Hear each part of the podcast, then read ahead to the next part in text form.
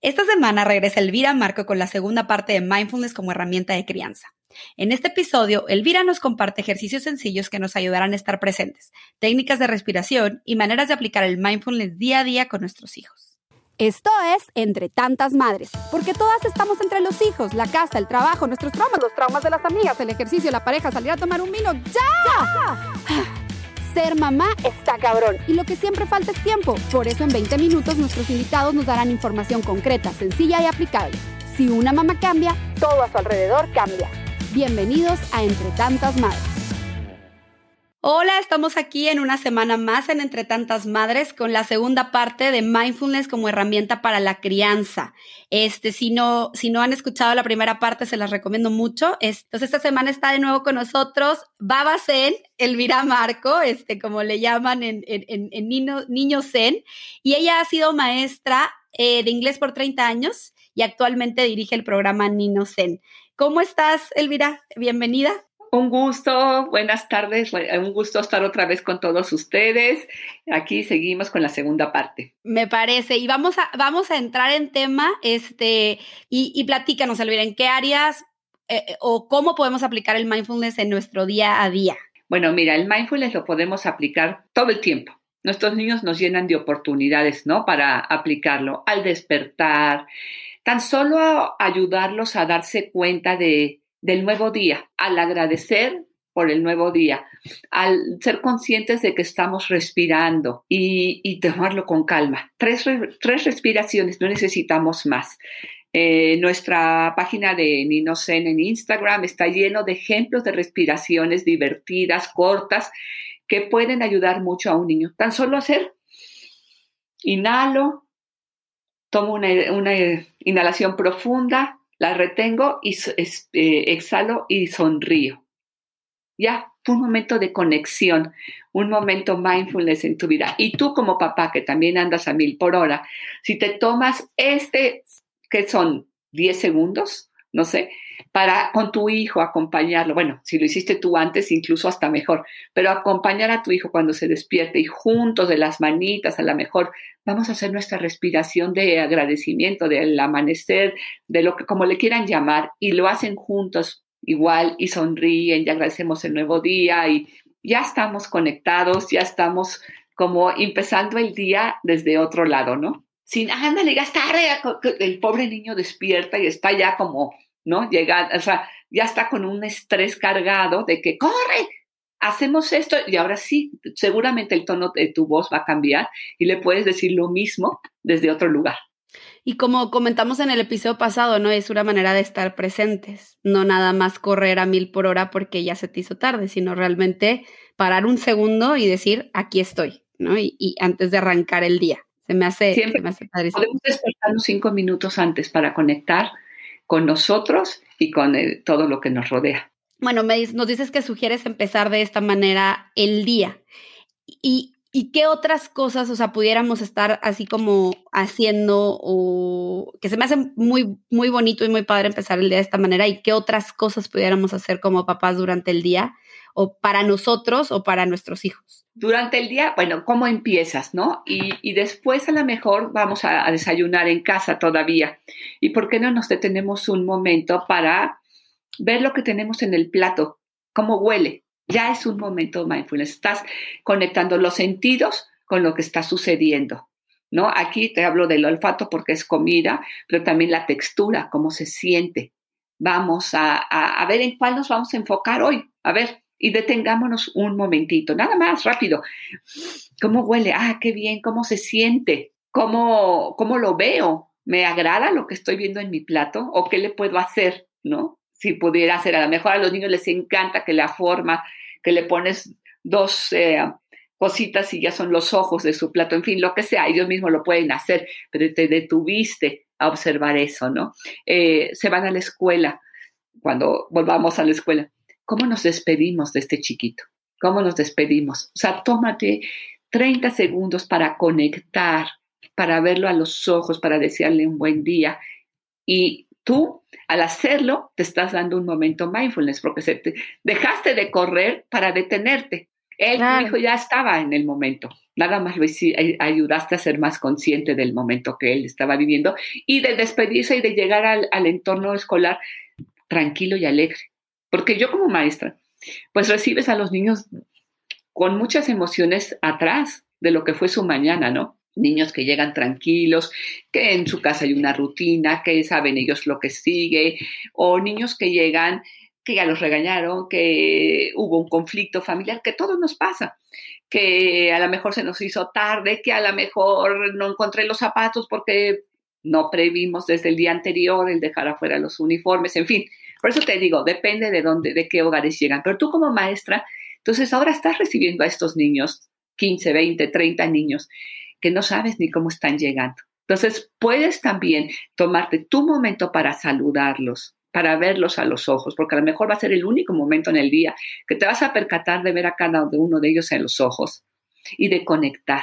Y entonces hay rituales, ¿no? Para empezar el día. Y, tenemos un ritual que podemos incluso hacer en casa, que es el, ritual de los buenos deseos, y es, tenemos un corazón, y en este corazón alrededor está la foto de todos los niños del salón, pero pueden ser los miembros de la familia. Y si sabemos que papá va a tener hoy una junta complicada, pues lo podemos poner al centro del corazón podemos conectar con esta eh, cosa complicada de papá o con cualquier anécdota. A lo mejor mamá va a tener que, ir a visitar a, algún familiar que está enfermo, no sé, lo que sea. Y nuestro corazón y nuestra intención, nuestra energía, mandarla ahí, a esa persona. En la escuela un niño faltó, lo ponemos al centro. No sabemos por qué faltó, pero le mandamos toda la luz. Y entonces, de esta forma estamos conectando, estamos teniendo un momento mindfulness y estamos aprendiendo a ser empáticos. Claro, estás enseñándoles a los niños a que les importe lo que, lo que hay a su alrededor. Esta es otro, otra nueva manera de poder ah, en, minuto hacer una conexión, traer un momento mindfulness. Y les contaba de las etiquetas de respira que podemos tener en el refrigerador, podemos tener en el lavamanos, podemos tener eh, en el coche, podemos tener en la puerta y nada más nos paramos. A lo mejor le tomas la, acostumbras a tu hijo a que nos tomamos de la mano, respiramos y nos vamos. Y volvimos a traer un momento mindfulness a, nuestra vida. Ahora, ¿qué pasa cuando nuestros niños eh, tienen un, están enojados, están haciendo un berrinche y, no sabemos acompañarlos porque en realidad crecimos sin que nos hayan acompañado a nosotros. Entonces, primero que nada, también ahí es una oportunidad para respirar, para recordar que tú eres, eres el centro de ese chiquito en ese momento y que tienes que mantenerte en calma y en paz para él. En ese momento el niño está actuando desde el cerebro reptiliano y no te va a escuchar, ni quiere un sermón, es más, no gastes tus palabras. Quédate claro. respirando respirando. Si permite que lo toques, tócalo. Y si permite que lo cargues, cárgalo. A veces están tan enojados que no nos permiten, pero se van a calmar. Pero más fácil si te sienten al lado, te sienten presente y te sienten tranquila. Cuando pueden hacer ya contacto visual, entonces ya será momento de poderlo abrazar y después, esto estamos hablando como el eje mindfulness, para, observa, siente y entonces ya elegir cómo actuar.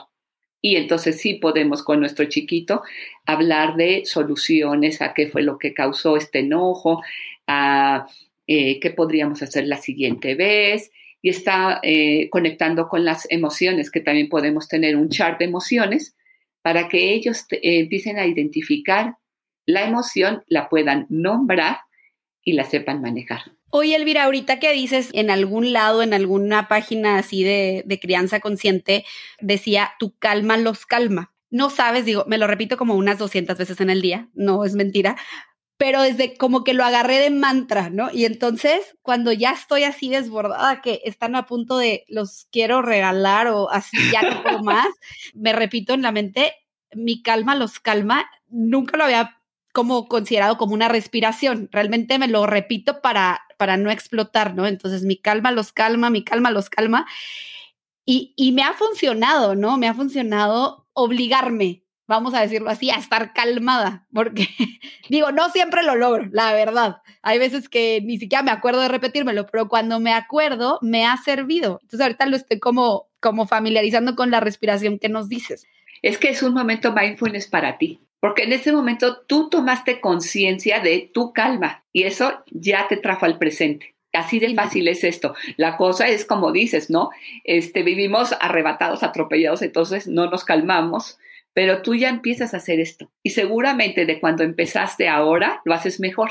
Sí, se va convirtiendo en más fácil. más bien me acuerdo, no es más fácil. Bueno, porque ahorita dices, es que es así de fácil. A mí la verdad, híjole. Sí, no, en esos momentos quiero gritar y todo, pero me ha servido como esta frasecita de decir, mientras tú estés calmada, ellos se van a calmar. En cuanto tú ya empiezas a gritar, esto se vuelve un caos. Entonces, pues lo intento, ¿verdad? Estoy trabajando y es que la labor de la mamá y de la maestra es muy complicada porque contener la energía de los niños es muy difícil. No, y ahorita que dices de la maestra, en el episodio pasado platicábamos, les decía que esto, este tema yo lo quería tocar desde el punto en el que yo no encontraba escuela para mis hijos, en el sentido que no, ninguno tenía estas herramientas.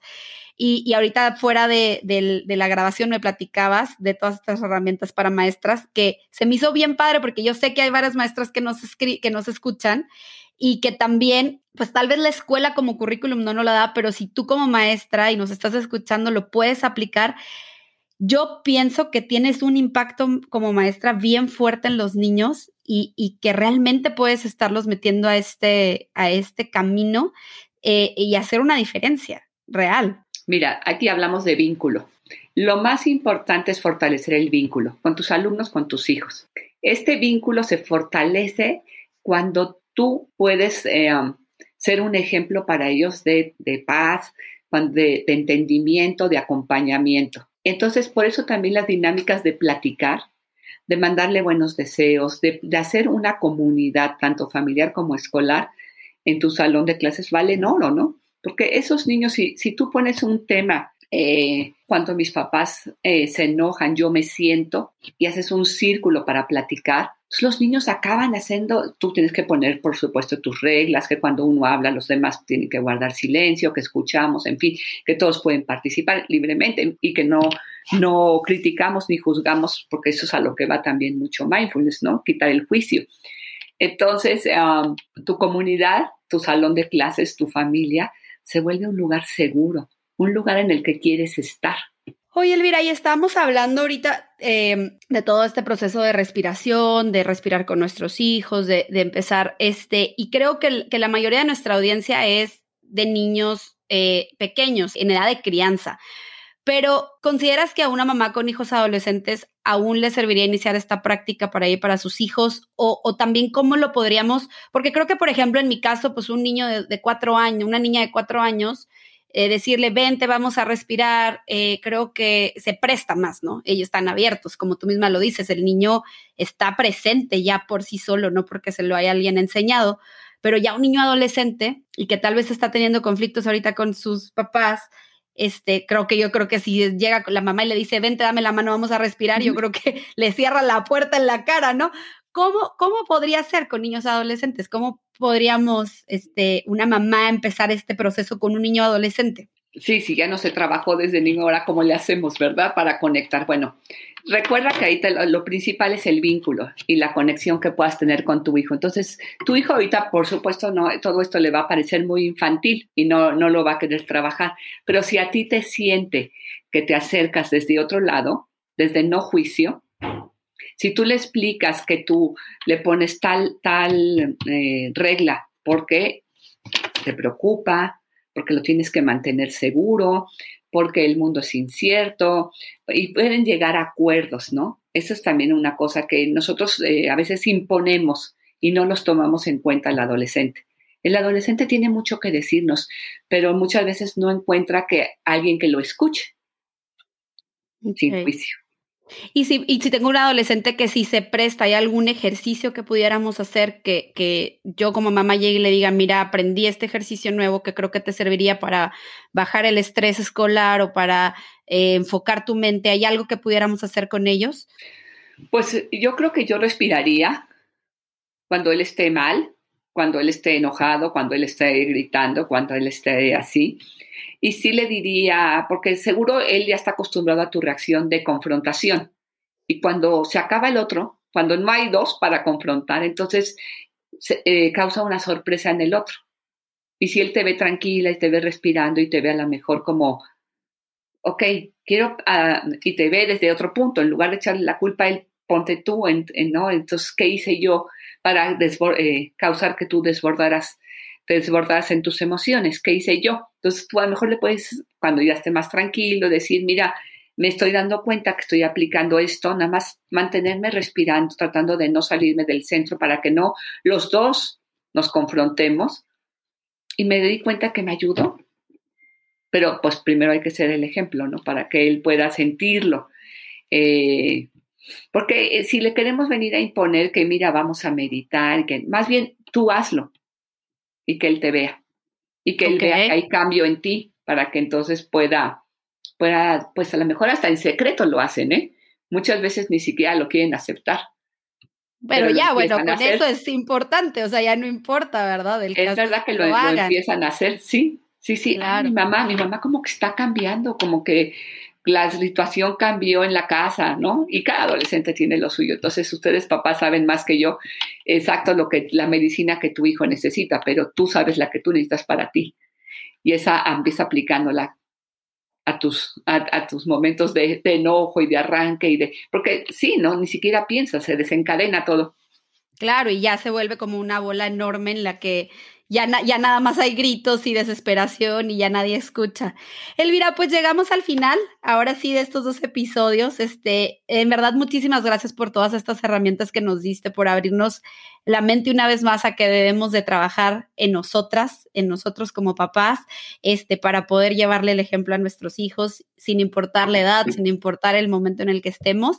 Y pues ojalá que las maestras que nos escuchen, aunque sus escuelas no lo estén aplicando, ojalá que de verdad empiecen a aplicarlo. Como dice Elvira, es respira con ellos un minuto, haz un ejercicio que los regrese al presente y, de verdad yo sí, yo sí creo que veríamos un cambio muy grande en las siguientes generaciones. Este, ¿Hay algo más que nos quieras compartir, Elvira? Pues Niños Zen en Instagram está lleno de actividades que velas, escoge cuál te sirve hoy. O hay tantas que como mis, tienes una para cada día de la semana diferente y como papá, pues lo mismo, ¿no? Eh, ocúpenla, yo las hago con mucha, con mucho cariño, eh, pensándolo, pensando qué me gustaría que, que, mi hijo, qué me podría servir. O sea, hay tantas que a lo mejor esta dices, esta no, pero voltea a ver que hay otra que sí. Y utilícenlas, son para ustedes. Ay, muchísimas gracias. Y bueno, ya nos estás diciendo aquí Nino Zen en Instagram. ¿Dónde más podemos encontrarte? Aparte También estamos en Facebook con, la, con lo mismo con Innocent y el mismo post de Instagram lo publicamos en Facebook y pues con nuestros cursos que damos eh, como cada tres, cuatro meses y pues esto es lo que hace Niños Zen, siempre pensando en nuestros niños y en nuestros padres. Ay, pues muchísimas gracias y muchísimas gracias a todos los que nos escucharon hoy. Elvira, un placer y, y espero que nos sigamos viendo. Sigan a Nino Zen, se los recomiendo muchísimo. Un gusto, hasta luego. Gracias por habernos acompañado una semana más en Entre Tantas Madres. Fue un gusto estar con ustedes. No olviden seguirnos en nuestras redes sociales, escribirnos y compartir nuestros episodios. Recuerden que si una mamá cambia, todo a su alrededor cambia.